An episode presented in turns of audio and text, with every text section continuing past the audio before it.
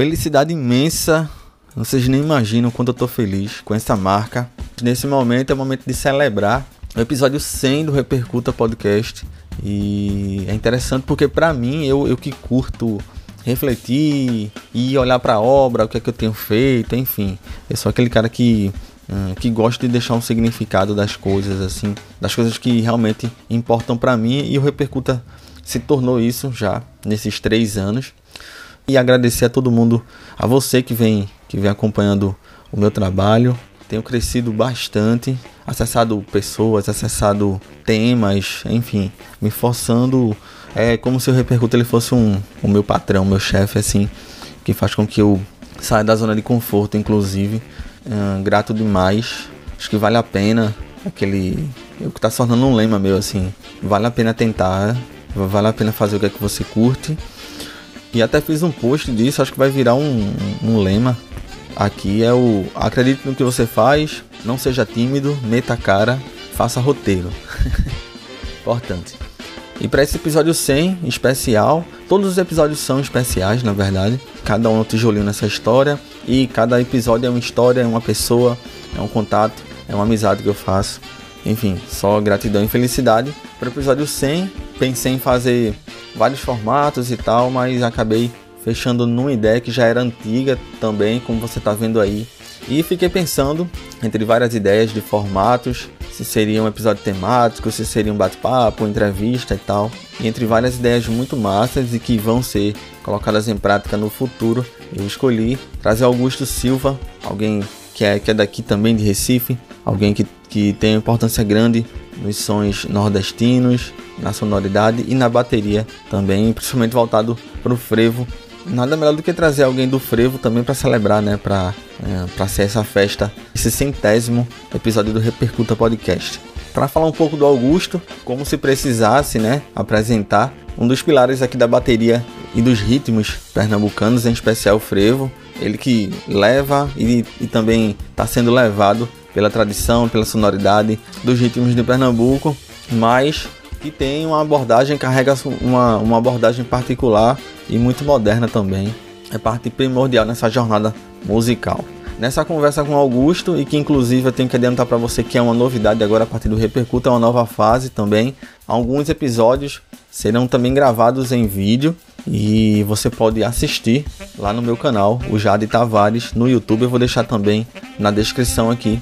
Se você também curtir o formato do YouTube, fica à vontade. E todos os outros episódios que não, não tiveram em vídeo, também eu estou subindo lá no meu canal. Fica à vontade também para compartilhar, para acessar, enfim mais um, mais um grande canal, né? Um canhão, na verdade, que é o YouTube. E claro que a gente não faz nada sozinho. Tem que agradecer aqui a amigos que me ajudam e, e acreditaram nessa empreitada, nessa ideia desse episódio comemorativo.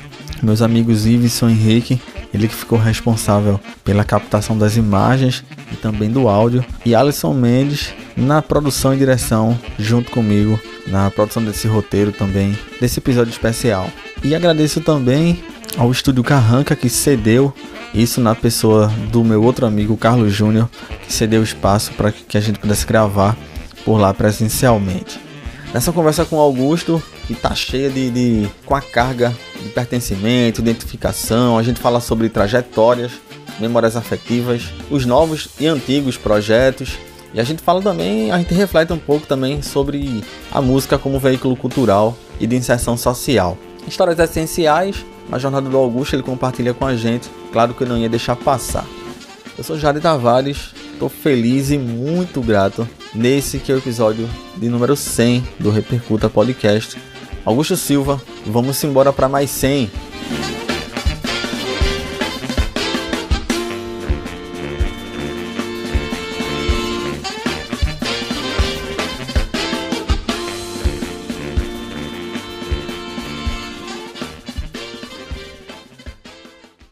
E aí pessoal, tudo bem? Eu sou Jade Tavares e você está no, no episódio 100 do Repercuta Podcast. Eu estou bastante feliz, agradecer a todo mundo que vem acompanhando essa jornada.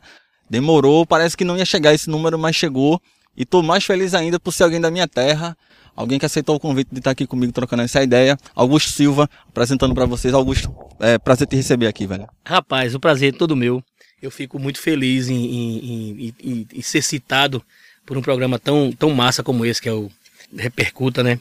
E, e a gente vai bater um papo muito massa. Fico muito feliz em, estar aqui com vocês. E vamos nessa. Tamo junto sempre. Que depender de mim, sempre apostos. Nesse momento, tu vem numa, numa, numa trajetória muito interessante com a, com a Frevo Novo, né? Projeto novo. Sim. Isso depois de passar tanto tempo uh, compondo a Spock Frevo Orquestra. É, fala um pouco como é que surgiu a ideia da Frevo Novo. Eu sei que mistura a questão do jazz com a, com a, com a música regional e também influências africanas, né? Enfim, Augusto, fala um pouco disso, velho. Veja, momento importante. É, ter participado da Spock Frevo, para mim, eu, eu costumo dizer sempre que foi um, um, assim, um mestrado, né? A gente andou por lugares assim que eu, eu dizia sempre quando chegava num lugar, eu dizia assim, rapaz, o maestro mais otimista imaginou que o frevo chegaria aqui. Né, por exemplo, na, na, na Lincoln Center, né, tocar com, com Wilton Massales, né, com Cliff Gordon, que é o cara, o primeiro trombone, ninguém toca mais do que esse cara, esse cara é um estudioso, sensacional, e a gente tá perto dessas pessoas, tocar ao lado de Chico Corea, de Bob McFerry, Richard Bonnat, Dave Weckl, eh, Steve Gadd, grandes nomes, né? Isso, isso me deu uma cancha muito grande, assim, e eu sou muito grato ao maestro Spock, a toda a banda, ao maestro, meu maestro Adelson Silva, né? A Dedé Simpatia, Gilberto, Gilberto Pontes, né? Que foi o cara que me convidou para lá. E, e, essa coisa de viajar muito com a Spock Frevo, eu era o cara, eu, Renatinho e Elinho, né? A gente era, era o, o trio que saía na, e Spock também, que saía no rodo de todos os, os festivais que a gente tocava. Então a gente acabava de tocar e a gente ia olhar todos os shows possíveis que a gente pudesse para a gente absorver experiência e coisa. E a Frevo Novo, ela nasce, o embrião do, da Frevo Novo nasce mais ou menos por aí. Né? Eu vi um show de, de, de Brian Blade, eu vi um show de Omar Hakim, né? que eles eram os, os, os, os, os band leaders, e eu sempre quis ter o meu trabalho. A gente tinha um trabalho chamado Renato Bandeira e Som de Madeira, a gente teve um trabalho chamado Macambira, que era bem atrás lá, antes, antes do Som de Madeira. Mas eu sempre quis ter um trabalho, mas eu ficava empulhado por ser baterista, por não ser arranjador. Mas eu sou um grande pesquisador. Eu vivo pesquisando, eu acordo pesquisando e vou dormir, vou, vou dormir pesquisando. Então a Frevo Novo nasce na minha cabeça a partir dessas viagens com as POC Frevo. Eu sempre pesquisando, eu sempre querendo aprender com, com os artistas ah, sobretudo os bateristas que, que eram os band leaders, né? e comecei a pesquisar. Comecei, eu fiz uma pesquisa é, sobre os bateristas band leaders desde a década de 30 até a década de 90. E eu cheguei num cara chamado Baby Dots na década de 30. Esse cara, tudo que a gente toca hoje de rudimento, a gente deve para esse cara aí. Então, é, eu fiz dos gringos e fiz dos, dos brasileiros. E nos brasileiros, eu encontrei um cara chamado Edson Machado que esse cara, para mim, putz, é sensacional. Eu sou tão fã desse cara que o, a, a, o, o, título da banda, o nome da banda Augusto Silva e Frevo Novo, vem de um disco de Edson Machado chamado, inclusive eu recomendo, quem não conhece esse disco, Batera, procure saber. Edson Machado é samba novo. Então, o, o Augusto Silva e Frevo Novo vem daí. Porque ele chegou e disse, meu irmão, meu samba é novo mesmo, e aí, eu, vou, eu sou novo. Eu não, eu, eu, eu quis dizer que Augusto Silva e Frevo Novo, que é, sou eu e a banda que tem o nome Frevo Novo. No começo, o intuito era justamente pegar frevos de compositores é, daqui, que eles gravam, participam de um, de, um, de um festival e depois engavetam um frevo. E, mas eu não queria tocar o frevo é, é, é tradicional, que é maravilhoso, que eu, eu, eu existo hoje e acredito que todo frevo existe hoje por causa da tradição, né? Eu queria tocar um frevo com, com, com pitadas de, de, de jazz, de, de, de, música de matriz africana, sabe? Com coisas de, de, de, de cavalo marinho, de maracatu, de baião. Isso não estou inventando nada. Eu só estou propondo um som quente, inovador, né? Quando eu pensei na frevo novo, eu queria tirar o surdo, tirei o surdo, então eu, eu queria um quinteto, até pelo fato de viajar ficar mais fácil. Né? Então, uma, uma, uma, uma tuba, eu não quis baixo, então eu trouxe a tuba das ruas, que quem toca é o meu maestro Valtinho de Souza, multi-instrumentista, um cara sensacional, que além de todo, de todos os instrumentos que ele toca, ele ainda é cantor. ainda é cantor. É, aí eu trouxe é, Lief Ferreira, que é um cara pesquisador, um escritor sensacional, que toca guitarra, toca viola, acabou de lançar um livro agora é, sobre as guitarras nordestinas. Trouxe uma flauta, que hoje já não é mais flauta, é trompete.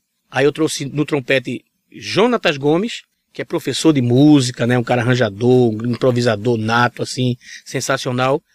É, trouxe Gilberto Bala, um cara de dentro do, dos terreiros de candomblé, um cara que, que por onde ele passa, ele, ele, ele, ele, ele, ele derrama luz, ele traz uma, uma energia muito linda para o palco e tem um trabalho maravilhoso, tá, tá, tá, já tá dando, tá dando workshop pelo Brasil e pelo mundo, né, sobre é, trazer a música do terreiro para os palcos.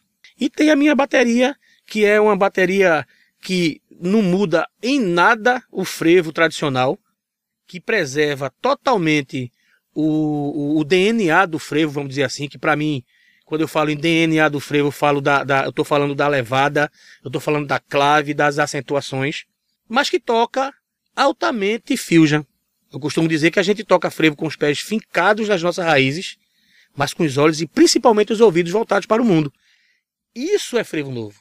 Não que a gente queira inventar um frevo novo, e, e dizer que a gente está fazendo melhor, que gente... não é nada disso. A única, o único intuito que a gente tem com o Frevo Novo é justamente dar a nossa contribuição para esse gênero que a gente tanto ama e dizer que o tradicional com o contemporâneo de mãos, de mãos dadas seguem com muito mais força e com muito mais verdade, muito mais forte pela eternidade. É mais ou menos isso.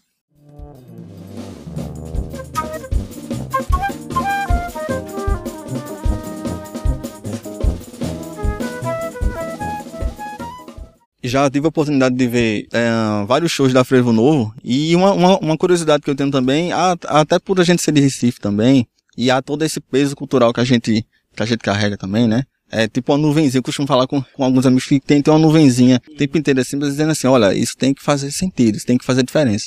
Te perguntar com relação a, a receptividade, tanto dos maestros, Sim. entendeu? O pessoal da velha guarda, digamos assim. Eles chamam de velha guarda, mas são, são, são os que vieram antes. Sim. E o pessoal mais, mais novo também, porque, que nem você falou agora, tem uma pegada moderna, mas que também está fincada lá com a, com, a, com a tradição, né? Essa pergunta é sensacional, porque é, o novo sempre assusta, né? O novo sempre assusta. Eu me lembro que quando, quando o maestro Spock começou com a Spock Flavor Orquestra, é, é, os maestros, eles ficaram meio apreensivos assim e tal, e, e não aceitavam logo no começo, mas é, é, é, teve um até que disse assim, é, com as palavras deles, eu vou, eu vou falar aqui agora, tipo assim, é, agora vamos tocar um frevo, porque isso que vocês tocaram aí não é frevo não. Então é uma coisa assim, que eu acho que é um tiro no pé bem grande, sabe? Inclusive com todo respeito, esse maestro já, já passou pro outro lado, já, já fez a grande viagem, e que eu acho que é um tiro no pé muito grande, sabe? A pessoa não abraçar o novo, Hoje, agora no, no, no, no, último show da Frevo Novo que a gente fez agora no, no, no Passo do Frevo, o maestro Ademir, Ademir Araújo, é um cara assim, um baluarte do, do, do, frevo pernambucano e, por que não dizer, da música brasileira, né? É um cara que tem muito a nos dar ainda. E eu confesso que eu fiquei apreensivo com a presença dele, porque ele é um cara muito sério. Mas para minha, minha surpresa, ele falou maravilhas do frevo novo. Ele me ligou depois dizendo que estava me adotando como filho. E eu fiquei muito feliz com isso.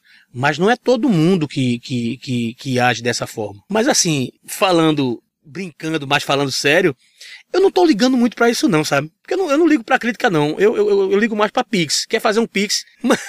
Manda um Pixzinho aí que eu, aí eu aceito. Mas crítica eu não aceito não.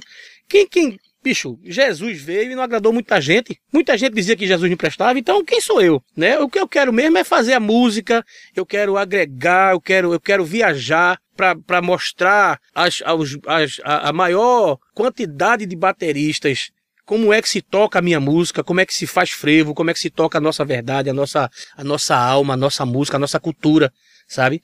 E, e sempre vai ter pessoas que gostam mais, pessoas que gostam menos, pessoas que vão dizer que, que tá horroroso, pessoas que vão dizer que é sensacional. E, e, e se você bota a cara para levar uma tapa, dê outra face, velho. Tá aí o caba que veio há, há dois mil anos atrás mostrando isso aí. Né? Eu, quem sou eu para Pode criticar. é, tinha um cara aqui na cidade, um maestro Carmelo, que ele dizia: fale mal ou fale bem, fale de mim. Pelo menos eu tô na boca de todo mundo. Pronto, então é isso. Augusto, outro ponto importante também que eu queria tratar contigo, que é que é recente para quem está no futuro ouvindo ou vendo esse episódio. A gente tá, uh, tá gravando esse episódio em 2023, ano também que tu lançou o teu livro A Caixa no Frevo, né? Que é outro projeto importantíssimo, inclusive para acessibilizar, né? né? Para quem não é daqui e tal. E a gente estava até conversando em off também, é uma forma de racionalizar coisas que são vividas há muito tempo, né? Por gerações e eu quero que tu fale como é que tu concebeu a obra, enfim, como é que tu organizou, é, como é que tu pegou inclusive rudimentos, movimentos lá de trás, de bateristas lá de trás e conseguiu, é, inclusive dar tua assinatura também. Exatamente. Quero que tu fale das claves também, tu falou. Sim. Veja, é, é, na verdade, ele, ele ainda vai virar livro. Ele é, ele é um, um, um curso, um vídeo aula, que está sendo vendido na Hotmart. Hotmart, viu? Passe lá, a caixa no frevo. Então é um curso onde, assim, é o primeiro curso voltado a essa, essa, a esse, a esse assunto. Os meus mestres, os meus mestres Geraldo Santos, Adelson Silva, Melo da Caixa, seu Júlio, são grandes bateristas que tocavam frevo, Paulinho, né, é, é, Raminho, os caras que eu tive a sorte de conviver para aprender com eles, tocando na rua, tocando no palco, tocando no bloco, tocando no, no arrastão, é, é, tocando por todos os estilos, todos os gêneros de frevo, na verdade, as modalidades de frevo, né? Eu tive a oportunidade e peguei toda essa vivência desde os meus 18 anos e passei para um, um, uma videoaula inédita sobre esse assunto, sobre a levada do frevo, chamada A Caixa no Frevo. O curso consiste em, é, a partir da clave do frevo, explicar tudo do frevo. A diferença da clave do frevo de Pernambuco para a clave do frevo de Salvador. A diferença da clave do frevo de Pernambuco para a de Salvador é que a clave do frevo de Pernambuco tem cinco acentuações, acentuando, pensando no compasso quaternário.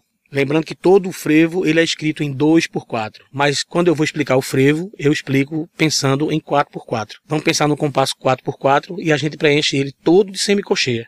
Então a gente vai preencher acentuando a primeira semicocheia, a quarta semicocheia, a sétima semicocheia, a décima semicocheia e a décima terceira semicocheia, ficando tac, tac, tac, tac, tac, tac, tac, tac, certo? Essa é a clave do frevo pernambucano. Isso é um assunto. A clave do frevo baiano são seis acentuações, acentuando a primeira, a quarta, a sétima, a décima, a décima terceira e a última semicocheia, ficando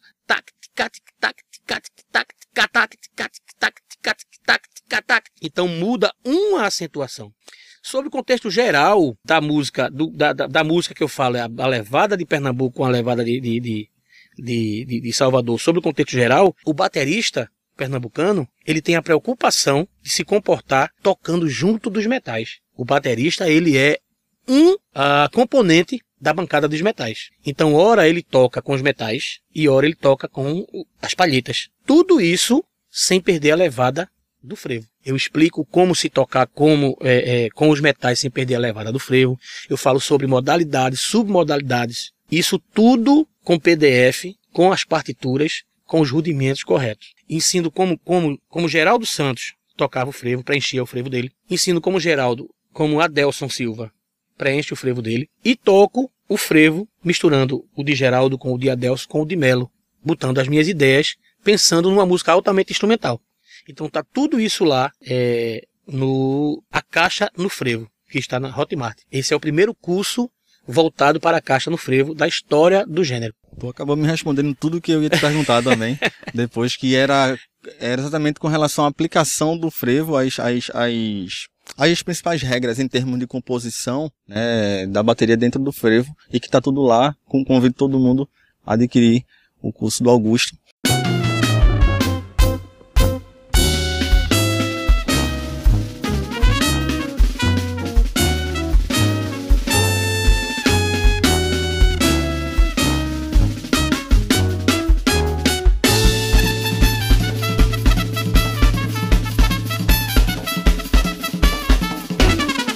Interessante que eu já te vi explicar, Augusto, eu queria trazer isso para cá também e, a, e, achei importantíssimo. Essa coisa da compreensão da bateria no contexto do frevo, como se fosse um instrumento uh, de sopro, um metal, né? Eu queria que tu explicasse isso e também aproveitar para explicar a questão da timbragem, além da caixa do frevo. Qual, qual outra peça da bateria que ela se que seria mais pungente com relação ao frevo? Eu não sei se seria exatamente os pratos, não sei. Sim.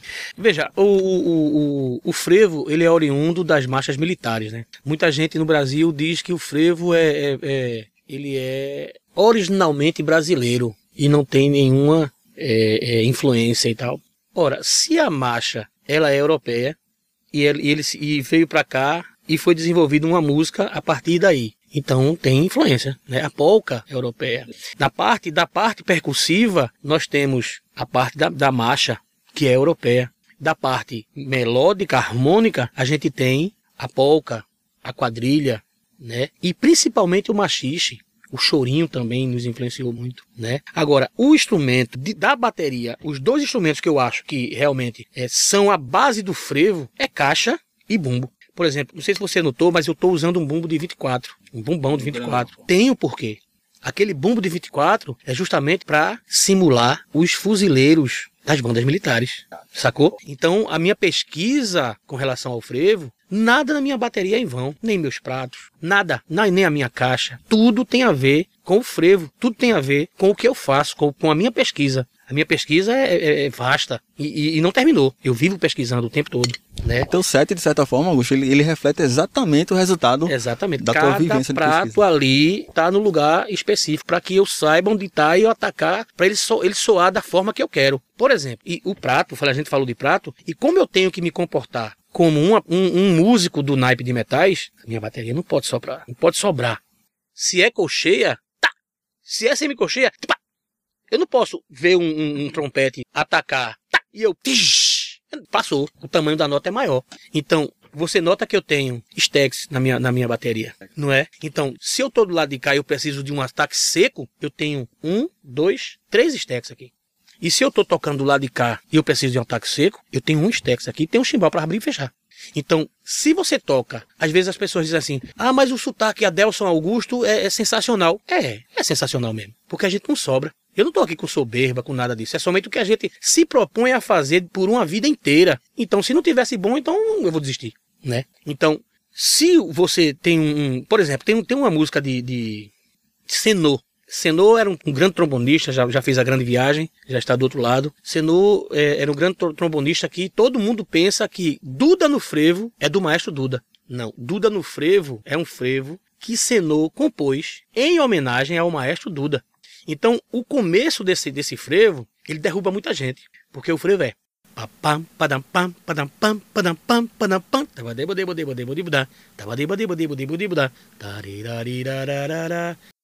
Sem falar que a dinâmica para tocar o frevo, como qualquer outra música, é primordial, é, é essencial. Quando o cara começa a tocar Duda no frevo, ele já ataca como? Papis, patapis, patap, tá tudo sobrando. A bateria tá frouxa, já, já tá tudo. Você não tá tocando em naipe. Agora, se você toca qualquer baterista vai fazer aquela coisa de, de, de querer atacar, né? Aquele, aquele, aquele, aquele fetiche ali, de querer o encher. Frevo, exatamente, o frevo é uma música caracteristicamente, ela é, é, é feito de salão, sabe? Aquele passezinho assim, curto, sabe, curtinho. E muito movimento em pouco espaço, exatamente. né? Exatamente. Por exemplo, Spock, ele é mestre em, em, em botar uns ataques assim que quebra qualquer baterista.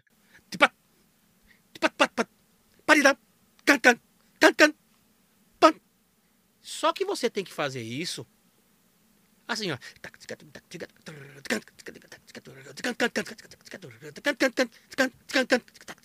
Sabe? Então, se você não ataca junto com os metais, ou se ataca sobrando, não tem, não tem naipe. Fico pensando também, Augusto, na questão do. Assim, esse exemplo que tu fez agora de solfejo, a questão da dinâmica, né? De você estar tá na dinâmica baixa, de você atacar e voltar naquele mesmo volume. Você não voltar já, já, já no meio do caminho para não perder a, a o é, ataque. Esse é um grande, um grande é desafio. Foda, exatamente. É, esse é um grande desafio. Por quê? Eu, eu ainda vou fazer um livro que é, é, falando assim, as voltas do frevo. A caixa e suas voltas, sei lá, um título assim. Porque a volta do, dos frevos, eu me lembro que o professor Geraldo dizia assim: Augusto, o frevo, ele raramente volta no prato. Eu digo, mas como assim, mestre?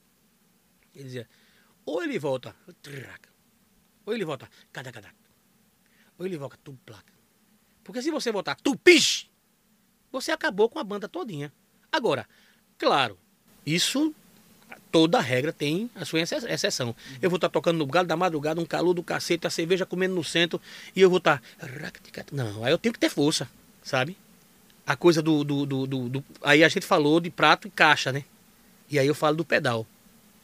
Muitos artistas, eles, eles por não ter a segurança de escutar um, um bombo só no 2, tá, tum, tum, tum, tum, tum, tum. Eles, eles preferem que seja tum, tum, tum, tum, tum, tum. Na minha humilde opinião, isso já tá tudo frouxo. Já tá sujando tudo. Porque eu tenho um surdo. Tundo, tundo, tundo, tundo, tundo. E se o bombo faz tum, tum, tum, tum, tum, tum, já tá tudo sujo. Então aí, quando você faz esse bumbo reto, quando você ataca tudo é, com os pratos soltos, aí a tendência é o contexto geral da música ficar poluído. Tu tá entendendo? Ah, porque a Spock Frevo é diferente. É muito diferente. É muito diferente. Spock, eu aprendi muito com ele. Ele escreve do triângulo ao primeiro saxofone. Se a música tiver triângulo, vai ter partitura de triângulo. Vai ter. Tem pandeiro? Tem partitura de pandeiro. Tem. Tudo tem partitura lá, pô. Não que eu seja esse leitor, como eu sou um leitor sensacional, não. Eu tive que me transformar, que, que achar uma forma de me adequar ali com aqueles mestres, com aqueles maestros. Lá só tem doutor em música, cara. É isso que eu te perguntar também, Augusto. Mas, é, mas, é, mas é doutor de fato. Isso. É doutor de fato, é mestre de, de, de, estudo mesmo. Eu sou um cara que minha, minha, minha escola, o meu mestrado, é totalmente empírico. É totalmente da rua. Eu sou um cara que, que, por ser um bom observador, eu vi muita gente ao vivo tocar. Dave Weckl, Danny Chambers, Steve Geddy, Bob McFerry, é, sabe, do baterista, baixista e tal, sabe? Vini Colaiuta. E eu, e eu, eu sou muito observador. Ah, é assim, né? Então eu uso isso para minha música, sabe? Então, para você entrar ali no, no na, na Spock Frevo e, e se situar com aquela turma ali, rapaz, tem que tem que estudar. Porque senão é como se fosse a banda é como se fosse um rolo compressor passando por cima de você. Você tem que ter peito para segurar aquela galera, aquela galera ali, bicho, sabe? E Spock, ele tem uma coisa de passou a fichinha do pandeiro, passou aí, viu? Caralho. É. Aí é, pau. é, ele tem isso. Então isso me ajudou muito. A exigência dele de, de fazer tudo sempre muito bem feito, isso ajudou não só a mim, mas como todo mundo da banda. Exatamente. A coisa de Adelson ser o mestre da bancada do, do, do, da percussão me ajudou muito. Dedé, o mestre Dedé, que ninguém toca surdo daquela forma, é uma elegância assim absurda. A gente vai tocar com, com, com, um cara tocando surdo por aí, o cara levanta a mão e já vai. Eu digo, não, não levante não, porque vai chegar atrasado. Não é dá aqui, tempo, não. Aqui, ó. É somente isso aqui, mais nada. Sabe?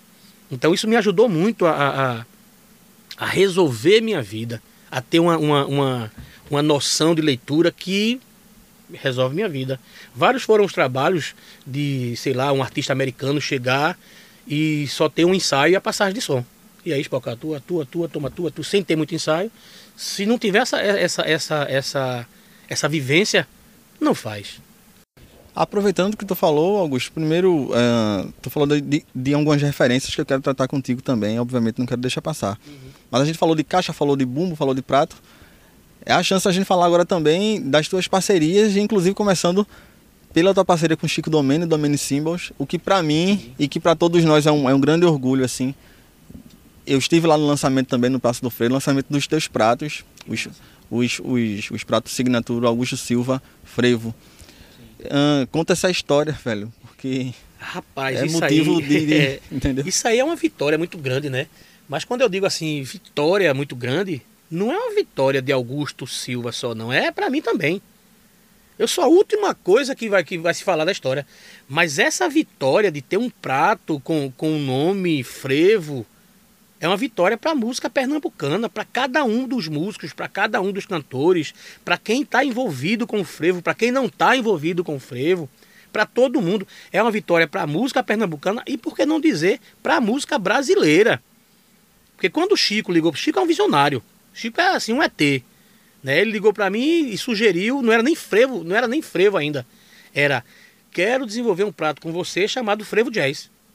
Eu disse, quero não, Chico, o matuto, né? O Matuto. O Matuto quer o que ele o Matuto. Quero não, Chico. Você não quer não? Não, não quero não. Como é que você quer? Eu, eu digo, eu quero só se for frevo só. Só se for frevo. Porque eu não tenho nada com jazz, não. Não tenho nada com jazz. Eu, inclusive, eu uso o jazz pra me inspirar no comportamento dos músicos jazzísticos. Não para imitar. Né? Porque tá, tem tanta gente tocando bem jazz por aí, tocando música americana, música gospel. Eu, eu não, primeiro que eu não sei. E segundo que seria mais um tocando, né? Então o Chico me, me é, é, é, se convenceu, consegui convencer Chico de fazer um prato. E Chico, ele não está fazendo prato, velho, só prato. Ele está fazendo joias. Ele está fazendo história no Brasil. Ele está marcando é, é, territórios. Por exemplo, ele, ele, ele, ele, ele, ele lançou um prato a gente pensou num prato e quando esse prato nasce na minha cabeça, esse prato já tinha nascido na minha cabeça há muito tempo atrás e eu não sabia. Esse prato nasce na minha cabeça em 2013, quando eu viajava, excursionava com, com o Spock pela Europa e a gente estava num festival chamado North Sea Jazz. É um festival que acontece na Holanda. Festival sensacional. E na oportunidade na ocasião eu estava vendo um show de Brian Blade. E ele usava, velho, assim, um prato de 23, sabe? Uma condução de 23, assim. Que quando ele batia o bumbão de 24 e o prato de 23, aquilo me remetia à minha infância, sabe? Me remetia a, a imagem. Se eu chorar, não, não ligue, não, viu? Me remetia à imagem da minha mãe segurando minha mão e vendo as bandas de 7 de setembro passar. Eu digo, putz, que coisa linda, bicho. Isso passou na minha cabeça. Eu, eu, eu fiquei com essa coisa, eu digo, pô, ainda quero usar essa, essa sonoridade na minha, na minha vida, na minha carreira. Um belo dia foi até nesse, nesse, nesse, nesse primeiro masterclass que eu dei lá na, na, no IPT com o Giba, que meus alunos eram aqueles caras que eu te falei, né? E, e, e aí foi é, depois do, do Masterclass, Chico me ligou e propôs esse lance do prato. Aí eu disse, pô, Chico, eu, eu quero a gente resolver o que é fazer o prato frevo signatura Augusto Silva. E como é que você pensa o som? Aí veio aquela coisa do, da sonoridade de Brian Blade lá atrás, que me remetia às bandas militares da minha infância e e essa coisa, essa memória afetiva que voltou tudo na hora. E Chico disse: Entendi. Eu disse, entendeu nada, isso é conversa. Isso é conversa, esse careca não entendeu porra nenhuma. Meu irmão, aí eu falei, né? O, o chimbal 15, né? Tinha que ser 15 para remeter aos, aos pratos de choque da, das bandas militares, que tem tudo a ver com o frevo. Essa coisa do chimbal eu achei genial, velho. Tá assim, entendendo? Então, a, a, sonoridade do chimbal. Essa coisa do, do, do, do, do, do frevo na minha vida me persegue. Né? Então, ele quando me mostrou a primeira vez o prato de condução, eu disse, caralho, é esse som aí, Chico. Agora tá faltando volume, volume. Eu quero mais volume. Ele disse, tá, tá, tá bom. Já, então eu já sei o que, é que você quer. Da próxima vez que eu lhe mostrar, vai estar tá pronto. Aí mostrou o chimbal. Foi de primeira, cara. Foi de primeira. Ele me mostrou o som do chimbal. E foi de primeira.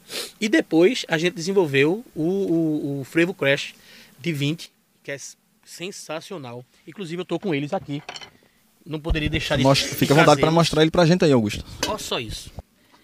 Isso aqui é uma história assim resolvida não é coisa de, de não tem a ver aqui é, vaidade, não tem a ver aqui é, como é que eu vou dizer a parte comercial.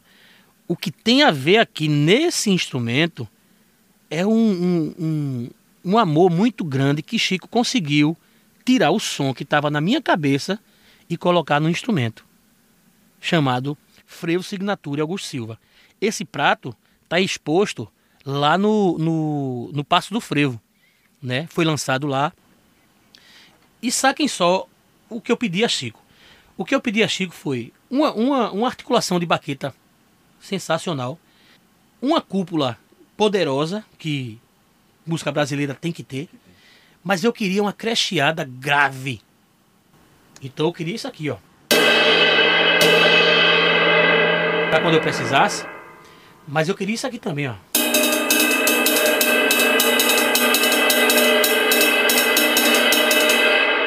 E essa abertura que ele vem, ó.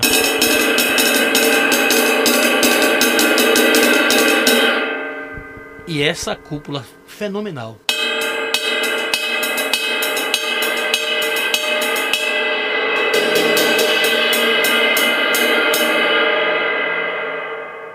Sabe? Então, é um prato que tá assim marcado na história da música pernambucana e da música brasileira. Esse aqui é um prato que eu desenvolvi com o Chico, que é o isso aqui é o frevo signature, o frevo crash, né? Que é um frevo de 20, é um, é um prato de 20 polegadas. E eu queria eu quis ele de 20 justamente pensando nos acordes característicos do frevo. 90 a 95% ou mais dos frevos, todos eles acabam com acorde. Então eu queria um prato poderoso para o final do frevo, né? Eu queria um prato assim absurdamente, sabe, zoadeiro e que fosse mole, que, que, que soasse fodamente assim. Isso era o que eu queria. Chico fez muito melhor do que eu queria.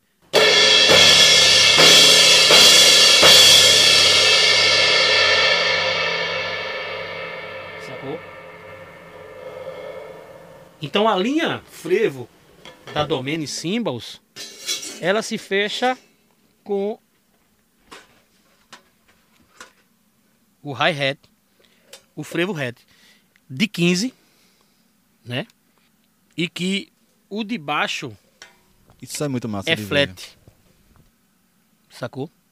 Às vezes a gente tem um prato de 15 que quando você pisa, ele pisa fofo. Esse não. Chico abriu aqui, ó. Esses três furos aqui. Porque quando ele pi- quando você pisa, tss, tss, ele vai dar o ataque, sacou? Então, a felicidade é imensa, a gratidão a Chico é, é- é gigantesca por, esse, por essa sacada, né?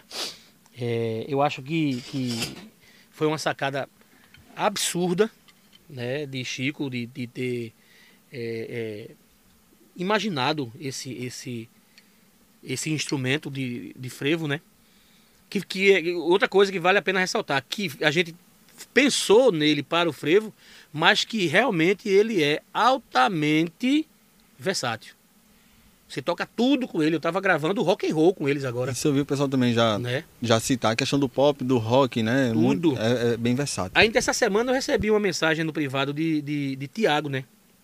Que é filho de Carlos Bala, toca com, com o Fábio Júnior. Ele tá usando o, o, o, o frevo hat. Augusto, bicho, que chimbal é esse, velho? Tá muito massa. Eu digo, "É, Chico, Chico é doido, velho. Chico, Chico tá, tá E Chico é aquele onda." cara que gosta do desafio também, né? Total, assim, total. eu vou buscar o que você. Assim, o que tá na sua cabeça, eu vou. Eu vou materializar. Exatamente. É ele- outro ele cara que eu acompanho o trabalho há muito tempo também, Ele desde o poder. início. Ele tem esse poder de, de, de entender o que você quer e materializar no prato. Sensacional. Augusto, você também é artista da Pearl. Sim. Importantíssimo A- falar a- da tua a- relação, da tua história com a marca. A Pearl é, é- é, assim um, um, um bálsamo na minha vida, né? Porque assim, eu, eu- tenho muita sorte na vida. É, é, eu me lembro, e eu vou tentar contar sem, sem, sem marejar os olhos, né? Porque é uma história muito, muito, muito bonitinha, muito bonita, muito romântica, eu acho. Quando eu era menino, eu comecei a tocar e minha vida sempre foi muito, assim, é, é, difícil, né? Financeiramente falando. E eu estudava na escola com, o Nego Jonas Taurino. E quando eu, eu, eu, eu começava a estudar, comecei a estudar bateria, era uma bateria golpe, né? Aquela bateria bem de escola assim e tal. E aí eu limpei a pele todinha, deixei bem branquinha. Escrevia num, num papel preto, numa cartolina preta, o nome Pearl, que o professor geral trazia os, os catálogos para mim ver. E meu sonho sempre foi ter uma Pearl. E aí eu escrevia direitinho, cortava a logomarca e colava lá. Pronto, aquela era a minha Pro. Essa história tá bem, tá, tá, tá, tá bem clara lá no, no, no site mundial da, da, da Pro. Tem um vídeo lá, eu contando essa história e sendo é, traduzida embaixo.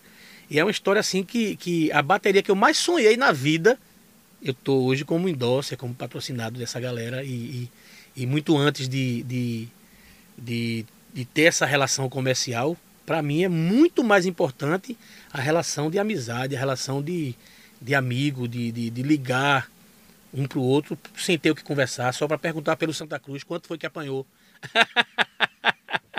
né? Ligar para perguntar oh, como é que tu faz aquele feijão que tu falasse, aquela costela, sabe? Então, para mim, é muito mais importante isso do que qualquer outra relação comercial.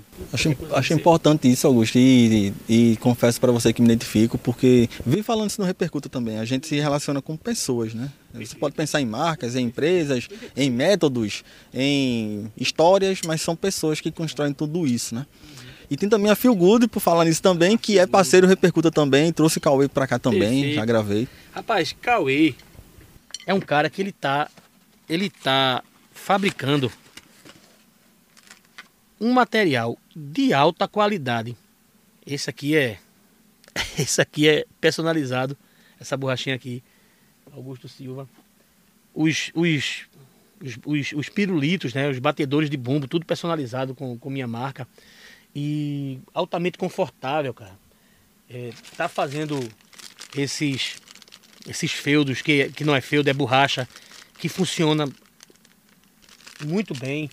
E eu estou muito feliz de usar é, é, esse material da Feel Goods. Uso e recomendo, porque Cauê está fazendo realmente um trabalho assim absurdo no Brasil. Fico muito feliz em estar tá usando essa, essa, esse material. Obrigado, viu, Cauê? Sei que você vai assistir isso aí.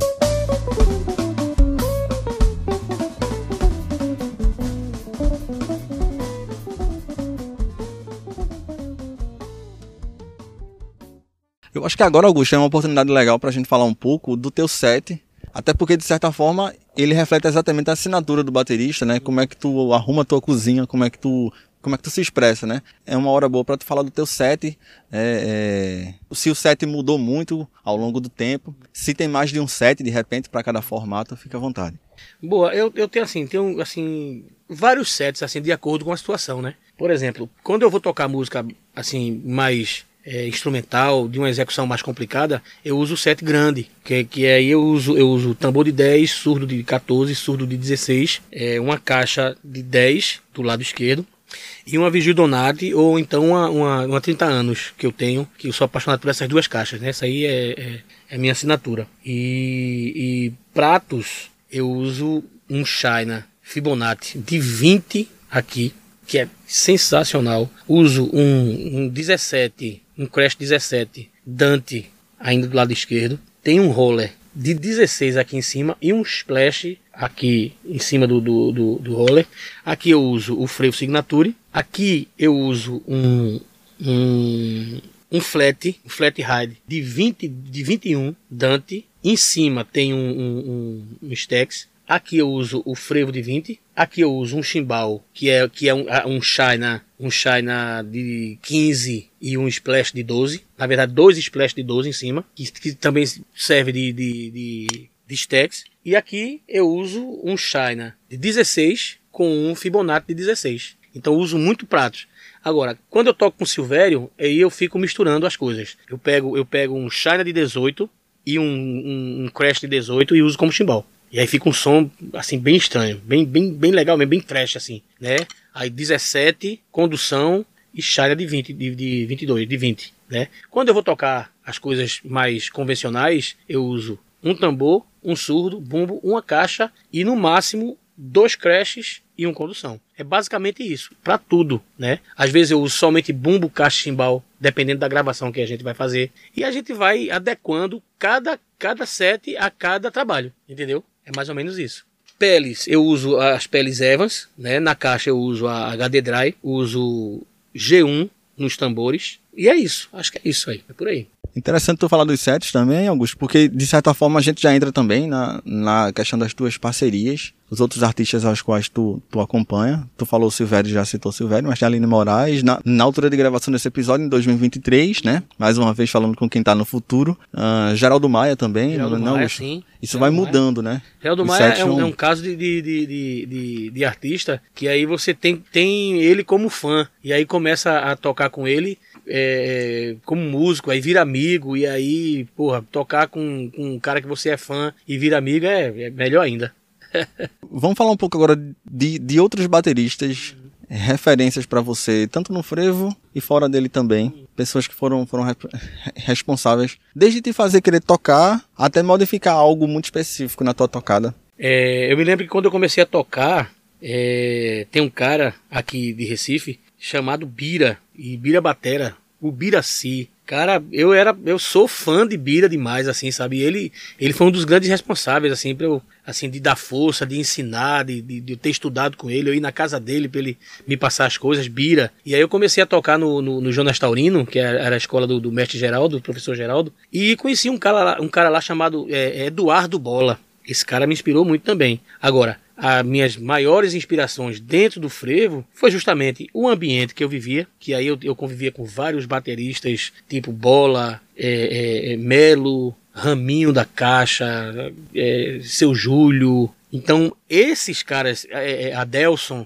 as minhas maiores referências no frevo, principalmente, é Melo, Geraldo e Adelson e Bola. Esses são a referência de, de, de, de do, do, do, do, sobre o aspecto frevo. Agora, teve muita gente que, que eu escutei durante a vida, até porque eu não só toquei frevo na vida, né? eu não só toco frevo na vida. Os boletos chegam e às vezes a gente não, não consegue pagar só com frevo. Escutei muito é, é, Vini Colaiuta, Steve Guedes, Steve Ferrone, é, é, quem mais, meu Deus, os, os gringos, né? E, e, e, quando me mostraram Dave Echo, eu digo, porra, isso aí não dá não, velho. Isso aí eu estilei, né?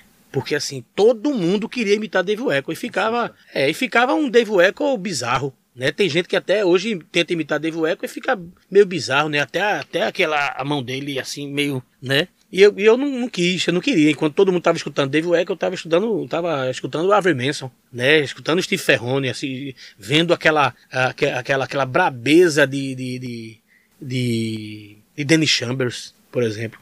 É, é, e, e, uma coisa que, que me ajudou muito na, na, na, né, na vida é, é, é, é, ser um bom observador, sabe? Eu, eu olhava os trejeitos do cara e, e, e, pô, isso aí eu não sei fazer não. Eu vou tentar, dentro daquilo ali, fazer uma coisa que eu consiga fazer. Então eu acho que isso me ajudou muito. A coisa de não estudar especificamente, diretamente, o que o cara estava fazendo. Porque uh, os meninos na época, né, a gente ficava brincando, o cara, não, isso, aquilo foi um paradiddle simples, um duplo tal, agora ele deu um drag, um, um sabe? Aí eu não conseguia não.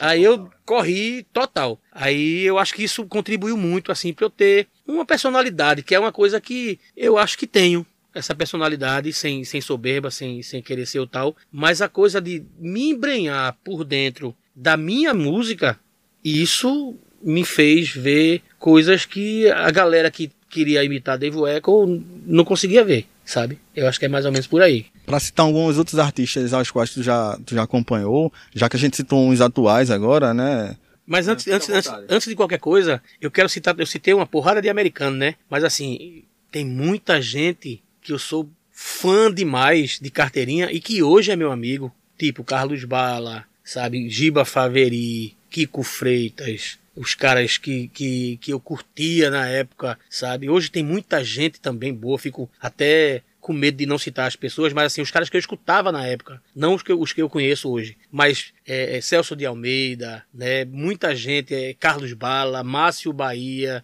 Eu escutava músicos brasileiros e que tinha e que tinha assim, que tocava meu coração, sabe? Música tem que tocar o coração. Por exemplo, é, tem bateristas, enquanto todo mundo curtia, eu não queria escutar. Porque não tocava meu coração, não tocava, não, não, não, não arrepiava, né? E para mim, música tem que arrepiar. Então, quando o cara, eu, eu uma oportunidade mesmo, eu, eu, eu assistindo Carlos Bala aqui no, no, no, Guararapes, e ele veio aquela elegância, aquela coisa. Em, cá, um, ah. Aí o meu irmão, Marcelo, que já fez a grande viagem também, Marcelo disse, fica numa coisa só, é. Eu disse, é, é, é uma coisa só. Já já tu vai ver o que ele vai botar aí. Ele vai botar o quê? Música. Aí foi na hora que vai. Eu digo, é, olha, isso me interessa. Mas o cara tá fazendo frase o tempo todo, toda hora onde não deve, aí não me interessa não. Isso aí é música. Isso aqui arrepia. Aí eu disse, é mesmo, né, bicho? Aí pronto. Aí escutei muita gente é, brasileira aqui de Recife, sabe, de de Belém, de Manaus, de Brasília, de todo mundo.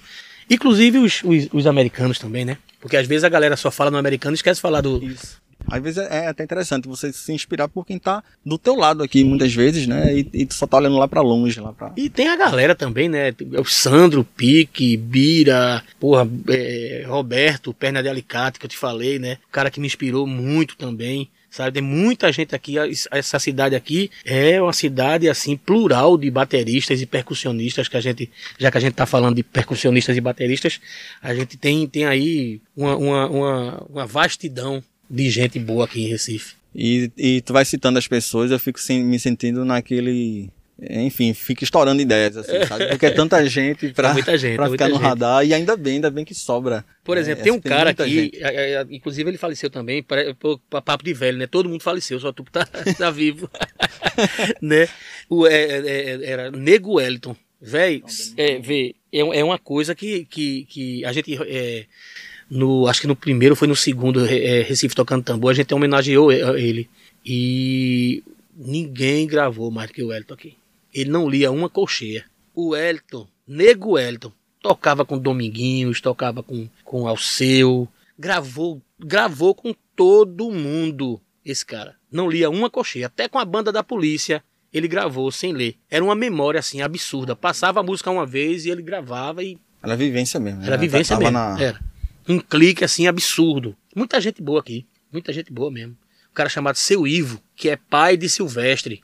Silvestre Costa. Silvestre é, passou pelo Repercuta, foi um episódio logo no primeiro ano do Repercuta. São em duas partes o papo com ele e, e ele citou seu Ivo bastante, assim. Seu Ivo sabia de coisas assim que, que assim, ficou para trás, sabe? Foi aquela coisa que eu falo do, do, dos meus mestres não terem, não terem tido a preocupação de deixar uma coisa escrita, uma coisa gravada. E foi, foi o caso de seu Ivo, o caso de Melo, o caso de, de, de Geraldo, né? Não deixar um livro. Imagina, seu Ivo ter deixado um livro, Geraldo ter deixado um livro, Melo ter deixado um livro, sabe? Então isso, isso a minha preocupação é grande. Eu ainda quero deixar, sei lá, no máximo três livros, transformar essa minha aula, a caixa do frevo em um livro, gravar, é, é, fazer outro livro, fazer outra videoaula, sabe? Então eu quero deixar essa coisa para as próximas gerações entenderem como é que se tocava o frevo aqui, como é que se tocava em Salvador. A minha contribui contribuição, sabe? Ela tem que ser muito importante para as próximas gerações, para que elas passem na estrada que eu tô, que eu tô é, é, fazendo aqui com mais facilidade. Ficam como documentos históricos Isso. mesmo, né?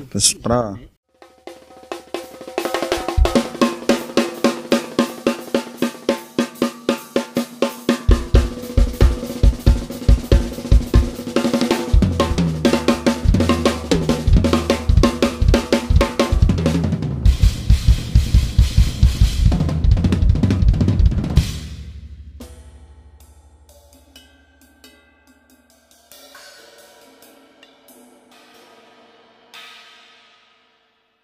para citar outros artistas aqui, a gente já citou alguns, mas aos quais o Augusto também já, já se associou, já tocou, acompanhou, né?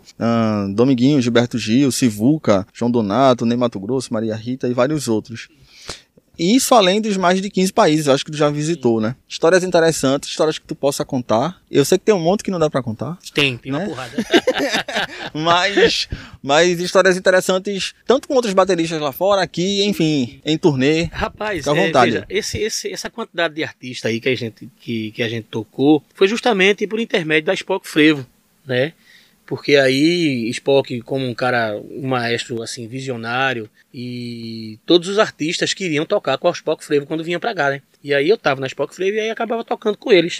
Inclusive e, é, é, é, Ivete Sangalo, sabe? Caetano Veloso, essa, essa galera que tu falou aí. Agora teve uma história muito, muito engraçada, já que a gente tá falando pra contar uma história engraçada. É, não era nem- eu não tocava nem com o Spock ainda, eu tocava com o André Rio. A minha primeira turnê pra Europa foi com o André Rio. Então a gente tava tocando num festival chamado Festival Latino-Americano em Milão. Então a gente saía do hotel, que era do lado do festival, e ia andando, ia andando.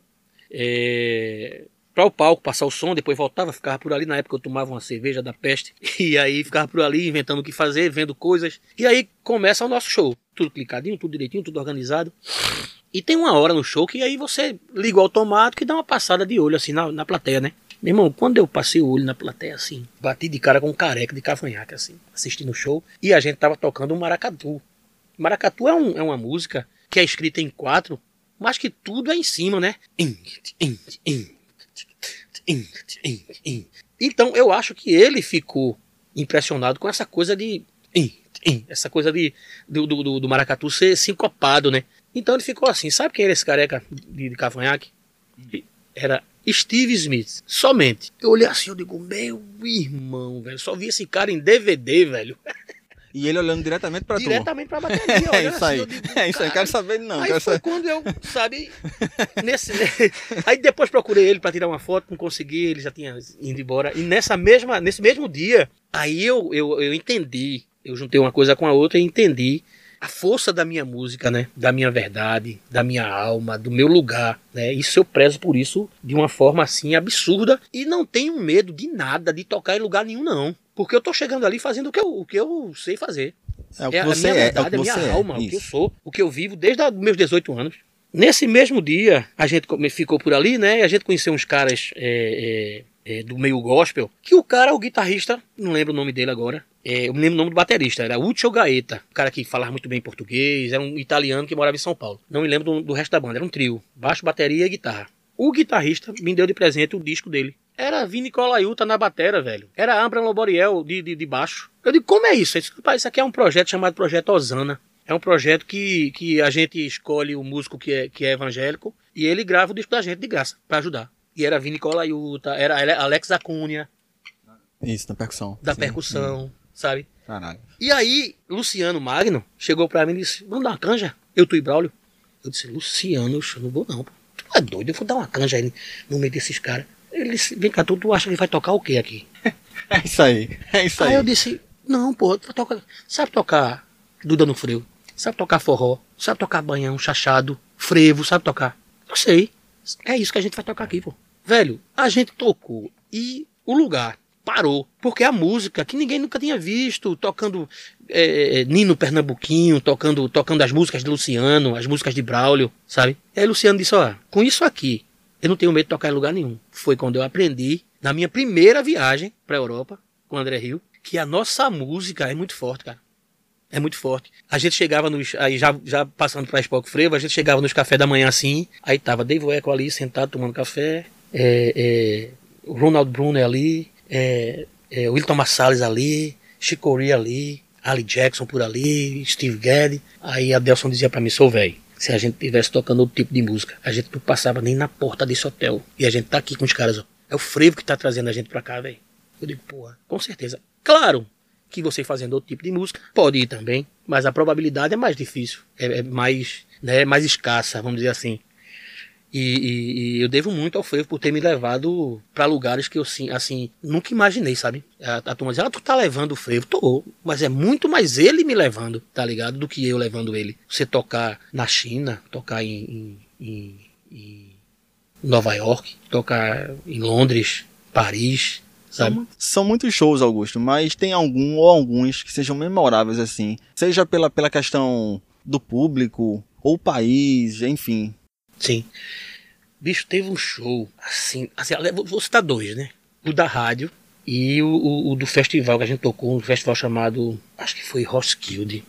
Eu sou péssimo com essa coisa de festival, mas vamos achar que foi. Vamos pensar que foi um, um nível de, de, de, de Roskilde, que foi um festival muito grande que a gente estava tocando na, na época. Rapaz, a gente tocou a primeira música e já emendava com a, com a segunda, com a terceira. Quando a gente terminou a terceira música, que Spock levantou para falar, ele falou, nós tocamos a primeira coisa, a, a primeira música, e, e, aí o francês traduzia, e aí falou, tocamos a segunda, falando de tal, tal, tal, tal. Aí tocamos a quarta música. Quando a gente terminou a quarta música, a plateia levantou, bicho, e começou a aplaudir e gritar. E aí não parava, não parava de aplaudir e de gritar. E aí Spock, é, la prochaine musique, é, merci, merci, merci a vous, la prochaine musique. E o povo, oh, aquela coisa avassaladora assim, sabe? E a gente, e aí, velho? Eu digo, levanta, pô. Levanta todo. Bicho, bota aí, cinco minutos de palma, velho. Isso é muita coisa, pô. É você ver a sua música, a sua verdade, a sua alma ser respeitada de uma forma para umas pessoas que ninguém nunca tinha visto aquela música tocada daquela forma, da forma que Spock pensou, de é, é, trazer ela das ela, ela sem perder a raiz, né? Mas trazer ela das ruas para o palco e botar a música totalmente como protagonista e acontecer uma coisa num país que ninguém nunca tinha visto aquela música dessa forma. Dessa forma aí. Porra! Isso foi uma coisa que me marcou muito. Marcou muito. Outra coisa que me marcou muito foi uma, uma vez que a gente foi tocar numa rádio no Texas. A gente estava rodando pelo, pelos Estados Unidos e, e, a gente foi tocar numa rádio, não lembro, era uma rádio de jazz. E era tocando ao vivo. Toda a banda que ia lá era tocando ao vivo. Estúdio do cacete, assim, tal, pá. E aí, quando a gente chegou e tal, Aí eu olhei assim, aquela, aqueles microfones, a turma já posicionando as coisas. E eu olhei e digo, meu irmão, vocês estão entendendo o que está acontecendo aqui? Acho que como assim, pô? Isso é história, porra. A gente tá fazendo história aqui. Isso não se apaga não, agora tem que entender o que tá fazendo. Uma banda de frevo e tocar numa rádio de jazz, de jazz no Texas. Aquilo ali me marcou muito também, véio. muito mesmo. Então essas duas, essas duas, duas é, houve muitas, muitas, muitas é, oportunidades de, de, de, a gente achar assim, porra, bicho, a gente, é, tu sabe como é uma banda chamada Judas Priest? Sim, sim. Pronto, eu vou contar uma de Judas Priest também aqui agora. Esse eu tenho certeza que foi Roskilde. Sim. Que aí, e, aí é, é, Judas Priest abriu pra gente. Isso tu lembra o ano, Augusto? Pô, acho que foi 2009, alguma coisa desse tipo aí, por aí. Abriu pra gente. E os metaleiros, menos no centro, o cabo entrou no, no, no, palco de moto. Ah, e o povo, ah, irmão, um festival gigantesco. E a gente ia tocar frevo lá, velho. Se foder. Eu disse, tá que pariu aí. Eu me lembro da ocasião que tava eu e o Spock assim no, no espelho, assim, ajeitando a gravata assim, meio nervoso, e disse, cabeça, e aí? Aí eu disse, quer que eu te diga uma coisa, maestro? Com essa música eu não tenho medo de nada pode vir a peste. Ele conta essa história às vezes. Pode vir a peste. Aí ele disse, é mesmo, bicho. Vamos entrar. Se a gente passar dessa, eu não tenho medo de nada. Disse, vamos agora, agora que vai ser cacete. Meu irmão, quando a gente entrou, o povo tava dando moche, meu irmão. Os metaleiros dando moche, meu irmão. Já imaginasse isso? Isso aí tem uma história muito boa. É história pra cacete. Tem uma história muito boa que, na hora do meu solo, né? Eu comecei a fazer um solo, quando saltaram para fazer um solo, eu.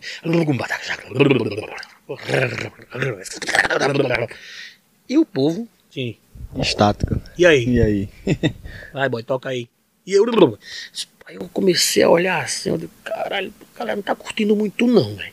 Eu tenho que ir aqui fazer alguma coisa. Manda uma, uma inspiração aí, meu Deus. Uma música que todo mundo vai cantar, pelo menos quando eu tocar três vezes aqui, a turma vai cantar. Meu irmão. E aí eu comecei, parei. Aí puxei aquele baião. Aí o povo parou pra olhar assim, né? Quando pararam pra olhar, você. Eu pensei que depois de, da terceira, quarta, quinta vez, eles iam entender. Na primeira vez que eu fiz, um festival todo assim, milhares de pessoas. Eu digo, puta merda, eu levantei e fiquei assim, canta Roskilde. Isso foi, isso foi uma história muito boa também. E outras, outras e tantas que a gente passou, mas assim, é muita história para contar sobre, sobre as, as, as viagens do, do, da Spock Frevo, bicho.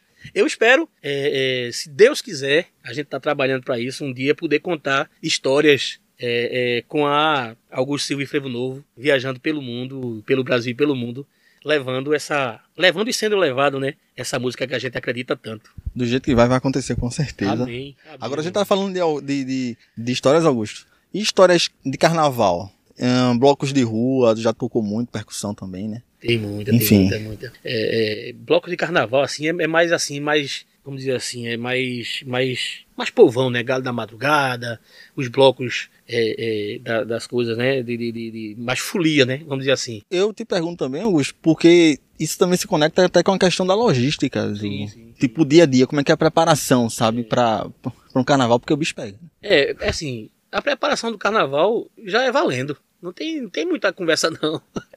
Não tem muita conversa, não. A gente começa os ensaios por ali e é ensaiando, tocando, ensaiando, tocando, ensaiando, tocando, ensaiando, tocando. E quando chega no, no, no É um mês todo, né? E quando chega no carnaval, tá, a banda tá afiada com a peste. Mas coisas assim de. de, de de trio elétrico, de, de- puxando mais pra folia, é coisa do, do, do, do, do- bloco de carnaval, né? O Galo da Madrugada, a gente termina o Galo da Madrugada e diz assim: Nunca mais eu toco esse, esse, esse bloco. Nunca mais na minha vida eu quero tocar esse bloco. Quando Eu vai ouvi chegando- isso, eu ouvi de um amigo, não faço, não faço mais não, meu irmão. Quando vai Porque- chegar, quando, quando vai chegando perto do galo, porra, quero fazer o galo, velho. Porque realmente é uma energia assim absurda, sabe? Você tá passando assim 2 milhões de pessoas, 2 milhões de pessoas, 3 milhões de pessoas. Você, você não vê o chão, cara. Você vê por onde você passa as pessoas é, é, é, curtindo o seu som, sabe? E aí na sua cidade. E isso é, é gratificante pra caramba. Assim, eu gosto muito de tocar o galo da madrugada, sabe? É um, é um é, pronto, é, é o, o, o- carnaval começa após o galo da madrugada. Passou o galo, venceu. É aquela coisa de, porra, é cansativo, mas é a gente gosta, é, é sensacional. Algo que tu lembre de carnavais? Enfim, algumas experiências, desde mais novinho até coisas mais recentes. Mas tem uma história, que essa história, inclusive, aconteceu no Galo da Madrugada, né? E é uma história que, assim, eu me emocionei muito, chorei pra cacete, né? Porque Rodrigo, meu filho, ele é baterista, né? Inclusive, ele é o baterista da casa. Eu sou o cara lá que, que sou curioso, mas o baterista mesmo é ele. Estudou direito, estudou tudo da, da forma que era para ser estudado. E um belo galo da madrugada, Rodrigo tocava com Gustavo Travasso, que é o filho do de Enéas, né? Fundador do Galo da Madrugada. É, e eu tocava com, com a Spock, né? E aí, um belo momento do, do, do, do percurso, os nossos trios se cruzaram. Puta. Meu irmão. Eu me emociono até hoje, bicho. Eu vi o pivete, o ex-pivete, né, que tava cara grandão já tocando e tal, que eu olhei assim, eu digo, puta merda, deu certo, ó, que coisa linda. E aí ele chorava de lá e eu chorava de cá. E aí a galera do tio contagiou, todo mundo chorando no tio, quem tava perto da gente, ó. E essa, essa situação aí, realmente, eu choro pra caralho, porque foda isso, você ver o seu filho fazendo a mesma coisa que você e, e muito melhor, né? Foi sensacional essa, essa, essa história. Sensacional mesmo. Eu, eu me emociono até hoje. Tu já teve a oportunidade de dividir outros palcos com ele também, Augusto, e, e te perguntar da relação de vocês, o que é que ele carrega teu, o que é que ele tem que é só dele, que tu não tem, digamos assim, na tocada, sabe? Eu tive a oportunidade de dividir o, o baile municipal com ele, com a Spock Frevo. A gente tocou junto. O- acho que o, o último baile antes da pandemia. E a gente dividiu o baile municipal e ele dizia: Papai, segura essa orquestra, é bronca, papai. Parece um trator pra você segurar, né? Eu digo: É, é mesmo, os caras são foda. E o lance de, de Rodrigo. O Rodrigo, ele toca, toca igual a mim, a mesma pegada, assim. Só que ele é um cara de outra época, né? Ele é um cara mais novo, um cara que, referências que as, as referências são outras, que curte outro, outros, outros bateras, né? Então, inevitavelmente, ele, ele tem um som dele, tá ligado? Mas ele tem a raiz muito fincada na, na, na coisa de, de, de escutar a bateria o tempo todo, desde menino, desde criança, desde bebê, desde a barriga. Eu tenho o Lucas também, que, que se ele quisesse tocar, derrubava nós dois. Mas Lucas não quis tocar, tá? Estudou para concurso, essas coisas e continua estudando. E, e agora a gente tem aí tem Lala e tem TT, são minhas duas netas, cada um me deu uma neta, né? E aí é, é a coisa de, de, de- de- dessa energia familiar é, traduzir tudo em música é, é bem gratificante, sabe? Lucas ele é doido por música. Ele só não virou músico, né? Ele foi esperto. ele foi esperto. Não quis carregar músico, peso, não não quis, não. não Correu. quis. Mas assim, Rodrigo ele tem o estilo dele, tem a, tem a coisa de, de, de gostar dos caras americanos, tem, sabe, é, é a coisa de ter convivido comigo e Adelson muito tempo. Ele toca o, o, o, o sotaque de frevo que a Spock Frevo propõe muito bem, né? E é isso. Ele, ele, ele, ele é um cara altamente profissional, sabe? Parece pai abestalhado falando de filho, né? Mas não, ele, ele é um cara muito parecido comigo na coisa de, de, de, de, que se propõe a fazer, ele vai fazer direito, sabe? Muito mesmo. E dá um orgulho do cacete ver ele tocando bem dessa forma que ele tá tocando, com esse, com esse, com esse profissionalismo que ele tem.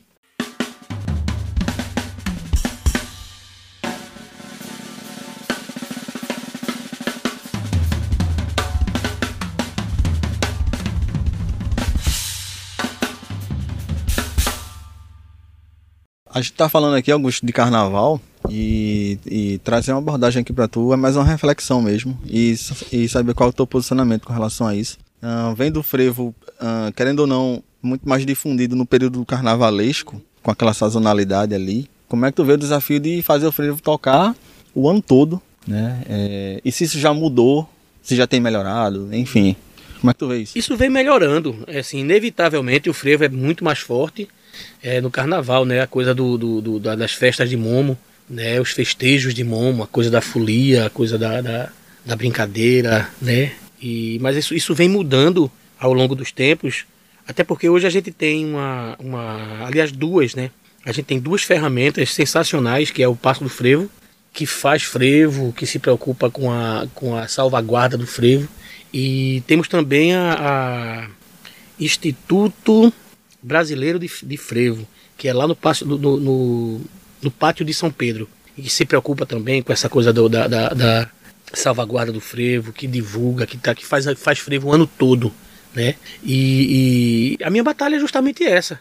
Eu vivo mais de frevo do que, de, de que outra coisa. Eu vivo recebendo convites para ir para São Paulo, para ir para Rio de Janeiro. As marcas pagam passagem, outros pagam cachê, dá um jeito e vai levando o frevo e, e sendo levado pelo frevo para as capitais brasileiras. Né? Eu, eu, vivo fazendo isso. Mas a, a, minha batalha é justamente viver unicamente do frevo. Sabe? A gente, a gente tem, tem essas ferramentas, é, o Passo do Frevo e o IBF, e a intenção é melhorar cada vez mais. Isso vem melhorando a cada dia que passa, porque a gente tem aí surgindo várias outras bandas de frevo, sabe? Como é o caso do, do Frevo Novo, como é o caso de, de da, da, Transversal Frevo Orquestra, os maestros vêm surgindo, Henrique Albino, sabe? Clênio Lima, Valtinho de Souza, sabe?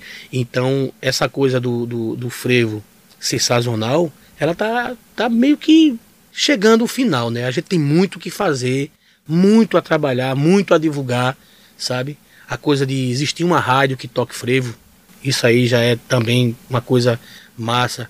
Pessoas fazendo livros, Spock lançou um, um livro agora falando sobre os metais do frevo, é, é, é, com play along sem os saxofones, para os caras com as partituras acompanhar é, com play along, sabe? Então vive divulgando, um grande divulgador. A gente tem os grandes mestres ainda com a gente, Ademir Araújo, essa turma que, sabe, formiga, que está com a gente aí e, e dando força para os que, os que estão chegando. E realmente é uma grande batalha, mas é feito bicicleta, se parar, cai. Augusto, são mais de 30 anos, não é isso? Sim. Não estiver errado. Uh, e com certeza uma coisa é tocar aos 20, outra coisa é aos 30.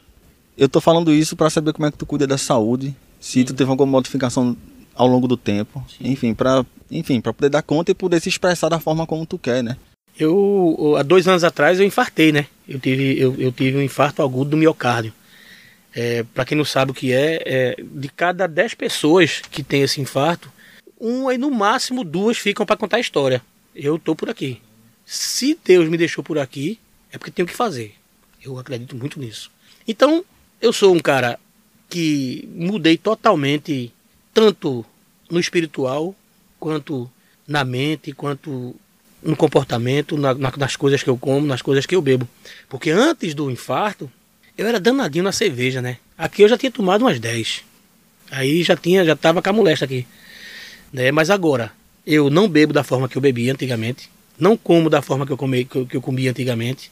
A única coisa que falta para ficar um garoto educado é voltar a fazer a, a, a, o exercício físico. Mas, mas a bateria sempre montada dentro de casa, eu sempre estou estudando, eu sempre estou tirando dúvidas, a minha mão sempre está tá, tá em dia, até porque o frevo exige isso, né? Se não tiver em dia, a mão não vai, né?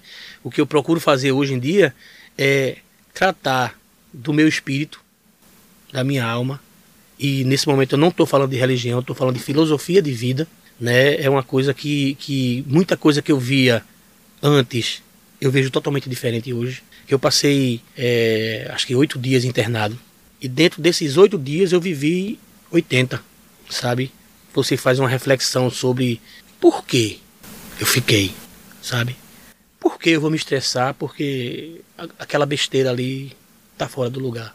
Porque o carro quebrou e eu vou estressar e não vai dar jeito. Se eu sei que até agora é somente pegar o carro, chamar o reboque, levar para o conserto, ajeitar e ir para casa. Por que eu vou me estressar com pouca coisa? Por que eu vou ficar puto porque o Danone acabou? Por que eu vou reclamar? Ah, de besteira. Não, mudou muito essa coisa, sabe? A tua própria forma de encarar a vida, A no geral, forma de né? encarar a Não é vida só mudou músico, totalmente. não. Sabe, essa coisa de, de, de medo da morte. Velho, só vai na hora certa. Eu vi muita coisa dentro do, do hospital.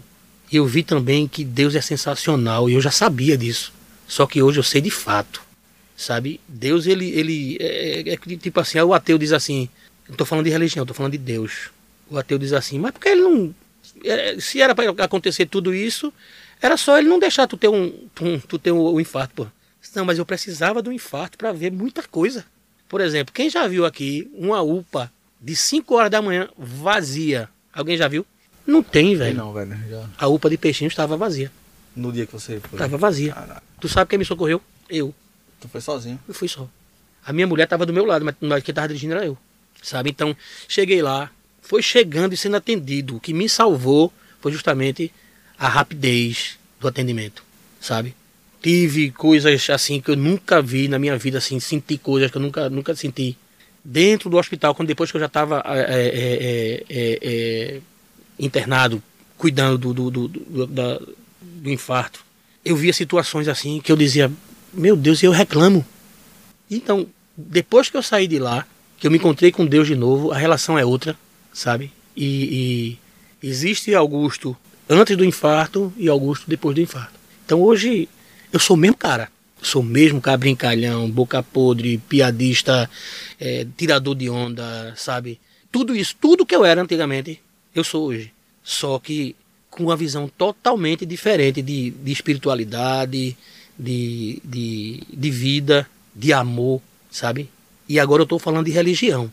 Eu sou espírita. E, e religião e espírita não, não é ser, não é uma religião, é uma, é uma filosofia de vida. E é por isso que eu gosto tanto. Que ela não te cobra nada. Ela só te mostra que o teu pior inimigo é tu mesmo. E tu tem que controlar esse cara, ó. É desafiante, né? Entendeu? Ah, até porque você não tem como culpar ninguém, né? Não é tem. como, é você com você, É não você tem... e você, meu é, irmão. você Olha, se, você, onde... se você sabe, é, tem o autoconhecimento, ou pelo menos você sabe que tem que se, se conhecer um pouco mais, já é uma vantagem, sabe? É isso. Eu espero é, é, viver o máximo possível para ver minhas netinhas se formarem. Espero, sabe, ficar velhinho com a minha esposa, que eu amo de paixão. Tô com ela desde os 13 anos de idade. Ela tinha 13 anos e eu tinha, eu tinha Caramba, 16. velho. Foi São- a primeira namorada. Primeira namorada. E a gente tá construindo essa, essa, essa vida juntos e tal. E eu espero viver o máximo possível aqui, até quando Deus quiser. né? Tu, tu começou a tocar aos 18, não foi, Augusto? Comecei aos 18. Foi até tarde, a galera começa bem mais cedo, né? Foi quando eu, foi quando eu, eu conheci minha esposa. Caramba. Foi. Vindo de Nazaré da Mata, né? Em Nazaré da Mata. A gente veio no- naquela coisa do êxodo rural, né, na década de 70, 72. Eu nasci em 72 e minha mãe era de Nazaré da Mata, era de Timbaúba, morou em Nazaré da Mata e a gente veio tentar E tem família em Timbaúba também. Timbaúba. Eu lembro que eu ia fazer, comprar, comprar frutas, verduras com meu avô em Timbaúbinha, que era a feira. Ele... Timbaúbinha. Timbaúbinha, É. isso. E aí a gente veio pra cá tentar naquele êxodo rural da década de 70. E estamos por aqui. Estamos por aqui. O que, o que Deus é, é, traçar, tô com ele. É interessante, e para quem não é de Recife, inclusive, para explicar, Augusto, porque tu tem uma trajetória tipo Nazaré da Mata e tu é de Peixinhos, que são duas localidades. Peixinhos é um bairro de Olinda, para quem não é daqui, né, que não é daqui de Recife, Olinda região. E Nazaré também é uma cidade que tem um cadeirão cultural muito, muito, muito expressivo, né? Isso de alguma forma, está dentro da tua, da tua identidade. Né? É, sim. É, você falou um negócio arretado agora, porque, porque Nazaré da Mata é o berço do maracatu rural, do, do, do né? Do, que eles não gostam de chamar de maracatu rural, né? É maracatu de baque solto, né? E o daqui é o maracatu de baque virado, porque eles, eles se sentem meio incomodados com essa coisa do rural, meio diminuído, é, né? Isso, é, então, como se fosse diminuído. Então o maracatu de baque solto é o de, é da Zona da Mata. E aí eu saindo da Zona da Mata, eu fui para morar em Cavaleiro, morei em Cavaleiro. E do lado da minha casa era uma escola chamada Murilo Braga, que tinha o que lá? Uma banda militar, uma banda de, banda de escola, banda marcial. Então a música me segue a vida inteira. Fui para Peixinhos, aí Peixinhos tem é, aquela, aqueles problemas né, que não param, que todo lugar tem, mas que tem uma, uma, uma raiz cultural muito grande, grupos, sabe, uma gemoleia de peixinhos. É, Chico Sainz, Nação Zumbi, bebeu muito ali em Peixinhos, né? E, e tem uma, uma, uma, uma, veia artística muito grande Peixinhos. Então eu acho que não podia ser de outro jeito não. Eu tinha, eu tinha que estar que, que tá ali beirando a arte. Então não foi eu que escolhi não. Tua foi memória, ela que me escolheu. Tua memória é mais antiga tua memória musical do teu encontro com a música, digamos assim. Ah, isso seria aí é pra chorar, viu, bicho? Ou seria aqui em, em, em Recife já? A tua, né? O, Vai chorar início, de novo. O início. Vai chorar, chorar de novo. Porque cada um tem a sua, sua, sua, sua. Então, tu acabou de falar de ser escolhido e me passa isso na cabeça. Assim, você, você não entende porque que certas coisas acontecem, né? E você acha que é fortuito ali, que foi fortuito e. E de repente até foi fortuito, mas só que Pô, depois você vai vendo por que, que aquilo ali aconteceu. Pô, por que, que eu tenho que passar ali? Por que, por que, que eu tinha que me mudar para tal lugar? E por aí vai, né? Essa é a coisa, é a construção de Deus, né, bicho? Eu acredito muito nisso. Eu acredito muito em destino, né? Ninguém encontra o outro em vão. Eu não, eu não, não acho que. Ah, eu conheci em vão. Foi em vão. Foi não. Tem algum propósito nisso. E quando eu cheguei em Peixinhos, é, é, tinha um colégio Jonas Taurino. Lá que... Peixinhos. Peixinhos. Tinha um, que eu fui morar ali na, na, na esqueci até o nome da, o nome da, no nome da, da, da, rua. E a gente foi morar ali, tinha, tinha no loteamento Tamandaré. Tinha, tem, tem o colégio lá ainda, e nesse colégio funcionava a banda juvenil de Pernambuco, que era a banda do professor Geraldo. Então, quando a gente chegou, aquela confusão, tal, tira, do, do, tira o sofá, tira, tira isso, tira aquilo do caminhão, bota para dentro de casa, não sei o quê. E eu escutei um, um som de música. E aí eu deixei todo mundo lá. Você estava quantos anos? Isso eu tinha o que? Era, sei lá, uns 14 para 15 anos. Pirralhão mesmo. Esse foi o meu encontro com a música, né? De verdade, assim. Quando ela furou meu coração mesmo, assim, sabe? Aí eu corri, os, os muros, o colégio sempre acabado, lama por todo canto. Isso. Eu corri, entrei no colégio, pulei o muro, não sei o que, entrei, corri. Quando eu olho, boto a cara assim no, no combogó, eu olho a banda formada no, no, na área do colégio. E sabe qual era a música que tava tocando? Três da tarde, velho. Eu olhei assim, eu disse, caralho, fiquei gelado assim. Aí eu encontrei um cara chamado Ringo. Hoje ele é, tromp, ele é trompista, primeiro trompista da, da Orquestra Sinfônica de, acho que é Natal. Encontrei. Aí eu cheguei para ele e perguntei assim, e como é que você sabe a hora de entrar? Assim, perguntei assim, como é que tu sabe a hora de te tocar? Ele pegou uma partitura que eu nunca tinha visto, ele só. Tá vendo esse número aqui? Número 15. Tu vai contar 15 compassos. Um, dois, até 15 tu vai contar aqui. Aí quando chegar aqui, aí tu toca isso aqui, ó. Eu digo, como é que tu toca isso aí? Isso é massa demais. O interesse da criança pela. É, é como né? é. E é puro, né? E é puro. Você só quer saber de, é, de como se envolver com aquilo. Exatamente. Você não tá aí, e como é que tu toca isso aí? Aí ele só, vamos dizer que eu tô em 14, né? Aí vamos dizer que tenha duas cocheias aqui. Aí 14, 15. Papa. É assim, né, bicho? Digo, beleza, beleza. Aí fui olhar a banda. Aí foi quando terminou. Assim, o maestro parou, que era o maestro o professor Geraldo. Ele parou a banda assim, aí começou a falar não sei o que tal. Eu digo, meu irmão, é isso que eu quero pra minha vida, velho. Foi quando a música chegou assim e disse, velho, tu não pode correr mais não. Ainda tentei, né? Primeiro ainda ano. Tentou? Ainda, ainda... ainda tentei, não, não, não sei músico.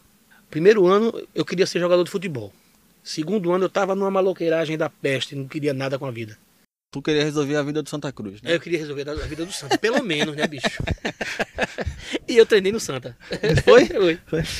E, e, e aí, voltei para casa pedindo à minha mãe, mas eu quero, eu quero, eu quero estudar música, eu quero, quero ser músico. Eu não sabia que era baterista. Até porque o meu primeiro instrumento foi saxofone tenor. Foi. Foi. Foi. E aí, minha mãe me matriculou no primeiro ano, eu não queria, eu não fui, não acontece, preguiçoso, tinha, queria jogar bola, queria ser jogador de futebol. Segundo ano, minha mãe é, é, é, matriculou de novo, eu não queria, tava numa maganagem da porra e tal, corri. No terceiro ano, aí eu acho que foi o segundo encontro. Por quê? Porque existia no, no, no colégio um cara chamado Dado, que era Everaldo, filho de um sargento da polícia, que era baterista, e que pintou num carnaval um arrastão para ele fazer que ele não podia. Ele disse: Não tem um menino da banda não que, que, que, que tá tocando lá contigo que, que dá para fazer um frevinho aqui não. Aí ele disse: Tem Augusto. Aí ele chegou e disse assim: Meu irmão, tu sabe tocar frevo? Disse: Como é? Ele fez assim, ó. Aí eu peguei daí. Aí ele pegou, me deu a baqueta, me deu a caixa. Aí eu, tasca, tasca, tasca, já dá, vai, tu vai ganhar. Com o dinheiro que eu ganhei no arrastão, eu comprei uma bicicleta. Aí eu falei, meu irmão, o caminho é esse aqui. Eu vou ser músico. Pô. Aí eu comecei a dividir, como o colégio era muito precário, eu comecei a dividir o saxofone com dado. E aí um belo dia, à noite, faltou energia. E a galera ficou tocando na bateria, tinha uma estubadura lá, não sei o que e tal. Eu disse, eu pedi a Maurício para dar um, uma canjinha aí. Deixa eu tocar aí, velho. Aí eu me lembro, eu, eu falo para ele hoje, ele ri pra cacete. Tu fosse muito irônico comigo, Maurício. Toca aí, otário. Ele não disse isso, mas eu digo que ele disse, né? tá, pega aí. Meu irmão, saiu tudo horrorosamente feio. Tudo muito feio. Eu nunca tinha pego uma bateria. Mas eu toquei shot, toquei forró, um bolero mambo horroroso. Em contato com tudo, em contato com tudo assim. Dava para entender.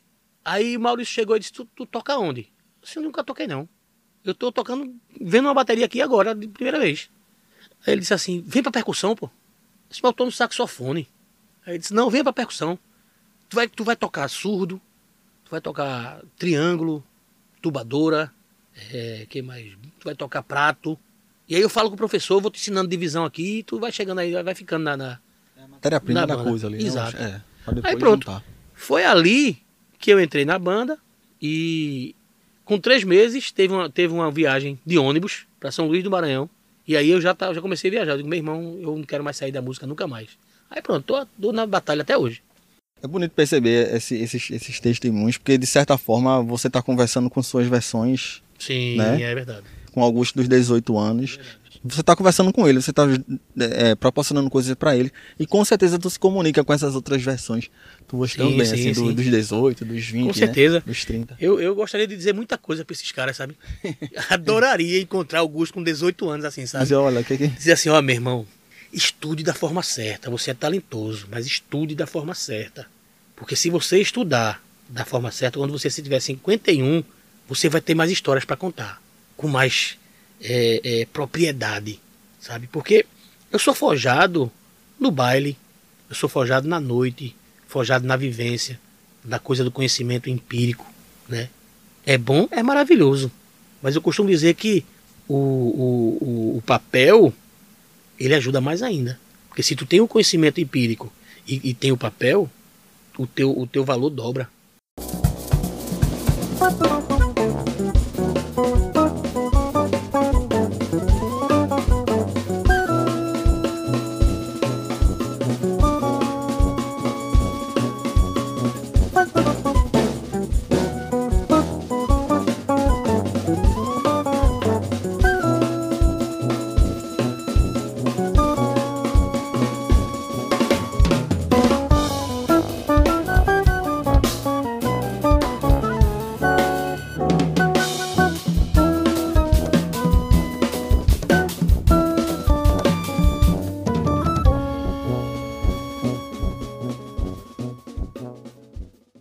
Muitos anos de carreira, gravações, turnês, conheceu quase o mundo todo.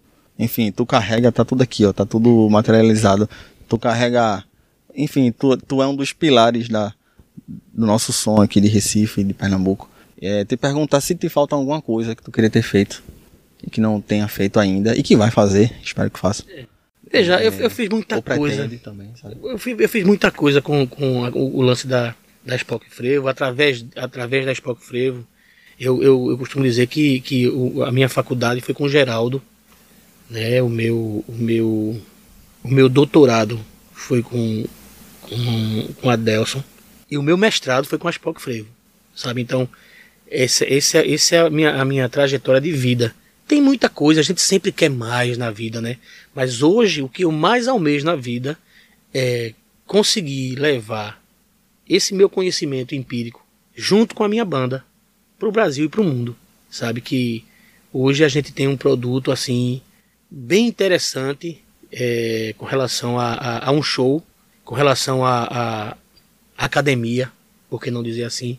Porque a gente tem quatro masterclasses é, montados dentro da banda, a caixa no frevo, nós temos a guitarra nordestina, os metais do frevo e dos terreiros ao palco.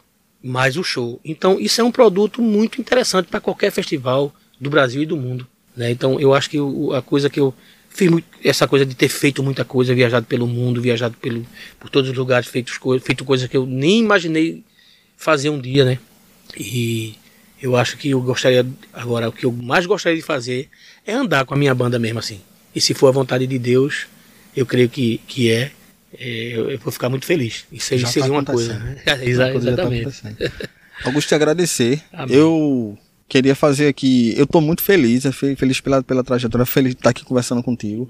Enfim, desde que eu comecei a. Tá, isso aqui é o quê? Isso aqui é uma baqueta, mas como é que é? Isso é a caixa. E tu já tava lá. Te agradecer pela, pela generosidade, assim, de, de trocar essa ideia. Era um episódio que eu guardei na manga, que eu disse, não, eu vou fazer quando for um, um marco, assim, alguém. E tô feliz que eu tô aqui. Vou querer fazer um jogo contigo aqui de soltar alguns nomes aqui pra tu dizer o que é que tu pensa, mas já te agradecendo pela, ah, por ter aceitado o convite. Mas vamos lá, Augusto. Ah, Manu Katché.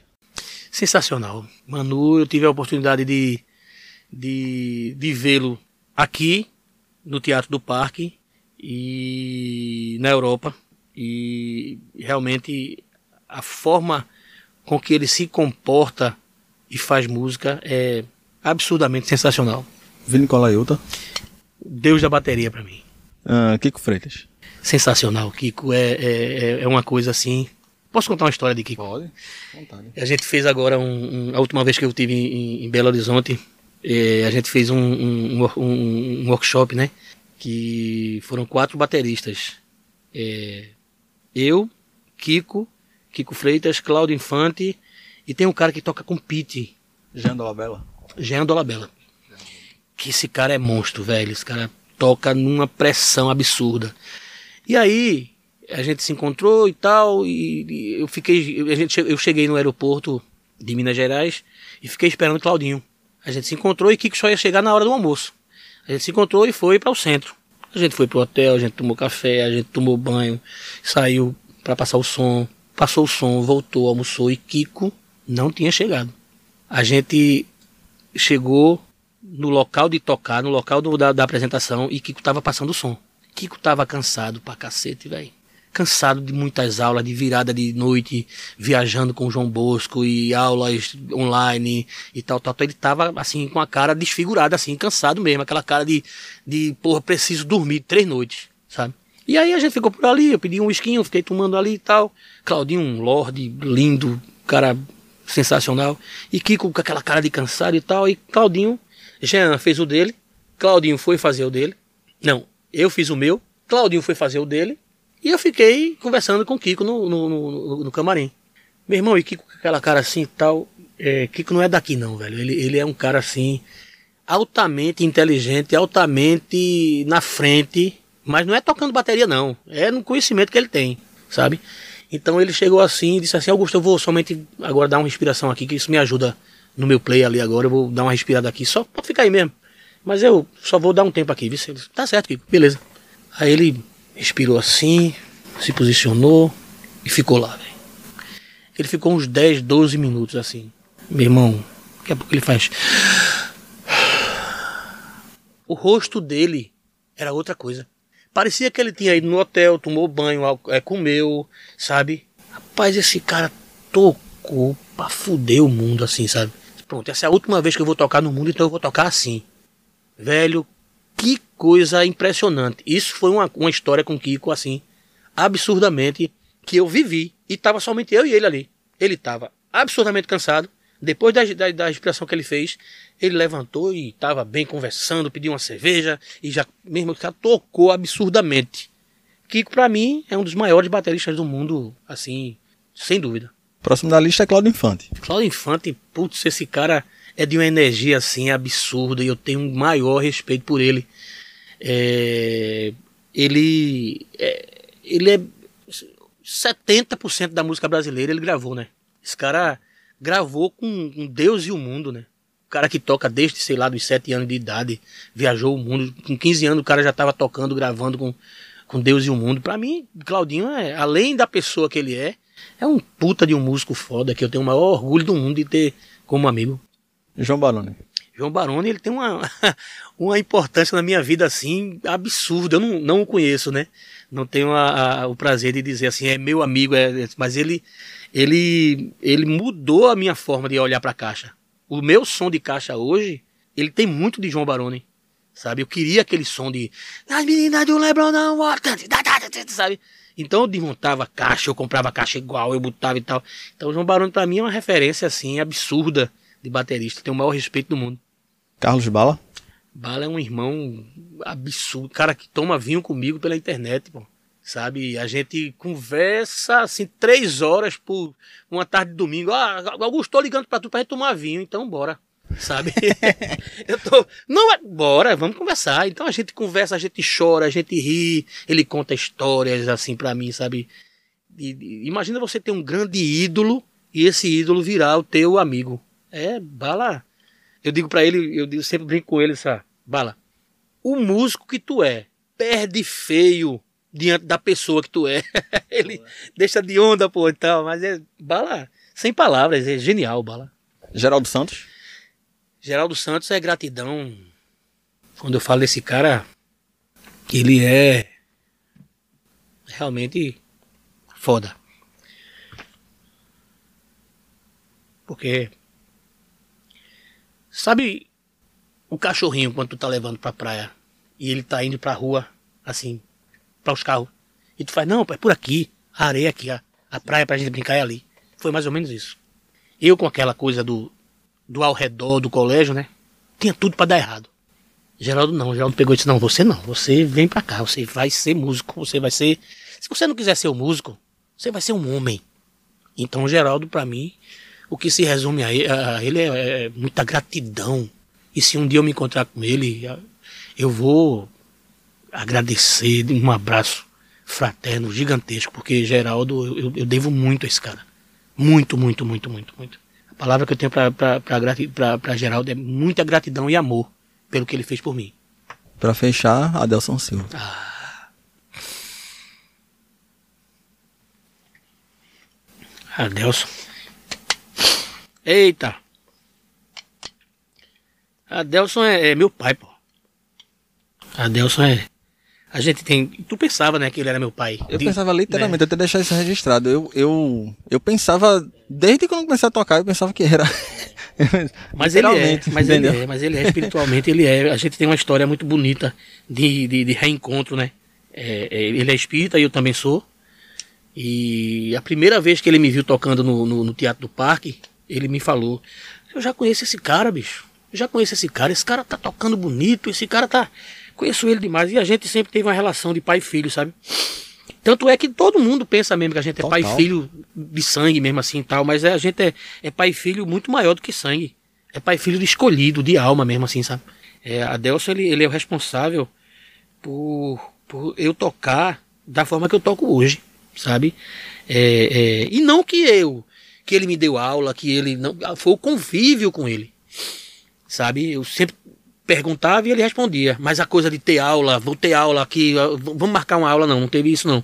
Mas a Delson, ele, ele, ele, eu falo com ele, toda semana eu falo com ele. E, e a Delson é, é, muito amor mesmo assim, que é, não, é, não é daqui não, é, é realmente reencontro, eu tenho certeza disso. Muita gratidão a Adelson, muito amor mesmo assim, de, de um filho que respeita o pai, tem toda a gratidão do mundo, sabe? É mais ou menos isso.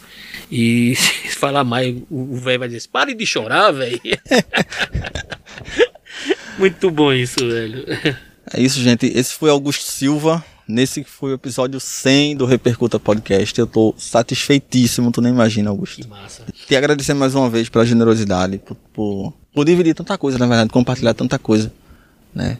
E eu sempre vou aprendendo assim também. Tem, tem uma historinha também com, com Repercuta, ela já tá se, ele, ele já tá se confundindo com a minha história assim também. Já tô, Que massa. já tá tudo é uma coisa só, sabe? Só te agradecer. Que massa. Eu, eu fico imensamente feliz de, de ter sido lembrado, né, para esse episódio tão importante do Repercuta e, e, e quero dizer que estou aqui, que você precisar, eu estou aqui pra gente, pra gente realizar. E, e muita honra de estar aqui hoje. Muito obrigado vocês.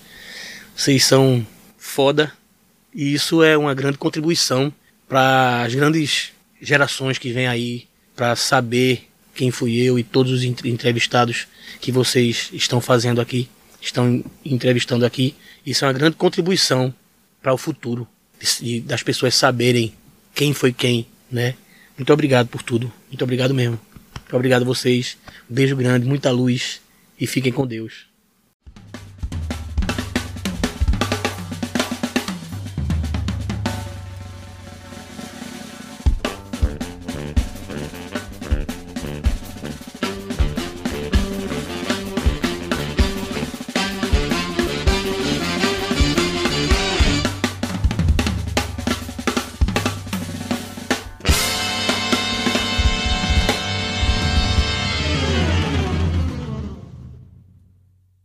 Posso ir? Não, qualquer coisa fala. Eu tá já falando tive- muito, velho. Tá rolando, É. tá rolando. É pra falar muito, É pra Augusto. Eu te chamei pra falar. Eu te chamei pra falar.